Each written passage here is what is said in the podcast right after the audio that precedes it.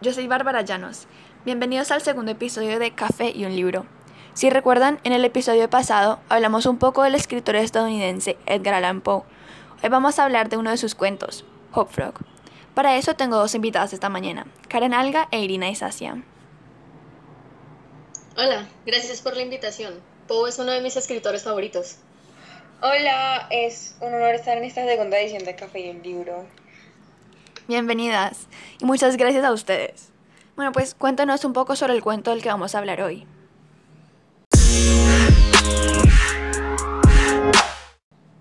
Bueno, pues Hop Frog es uno de los cuentos de horror de Edgar Allan Poe, que para mí es un género muy interesante.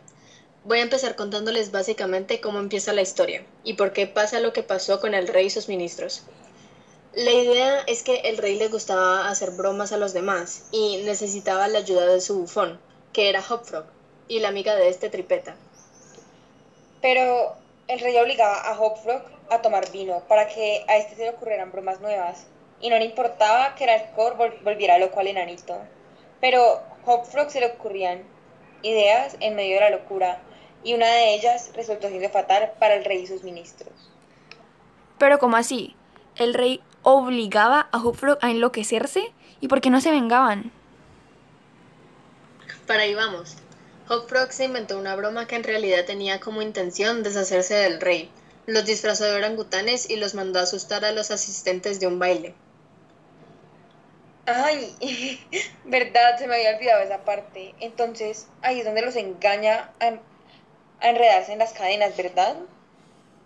Sí, ahí es y cuando los amarran la lámpara del techo quedan atrapados y Hopfrog les prende fuego antes de revelar la identidad de los supuestos orangutanes. Y Hopfrog se escapó con tripeta. ¿O les tocó quedarse? No, eh, ellos escaparon y volvieron al país del que venían. Uf, pero qué historia tan, no sé cómo decirlo, fuerte. sí, pero igual casi todos los cuentos de Poe son así. Pues sí, tienes razón. Igual me encantó la historia. Uno de estos días me la voy a buscar a ver si la leo completa. Sí, deberías. Sus cuentos son espectaculares. No, pues muchas gracias por acompañarme y explicarme esta historia. Creo que de pronto logremos sacar una enseñanza. Sí, pues yo creo que lo que se puede aprender es que si esperamos algo bueno de otra persona, deberíamos darlo también.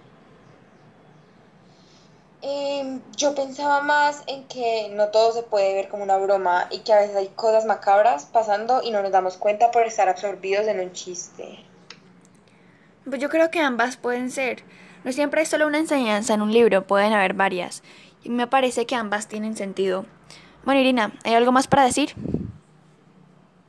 No, yo creo que ya. Es un cuento relativamente corto. Em, sí, pero yo quiero añadir que es muy importante leer pues, más de este tipo de literatura. Sí, Karen, tienes toda la razón. Eso voy a hacer.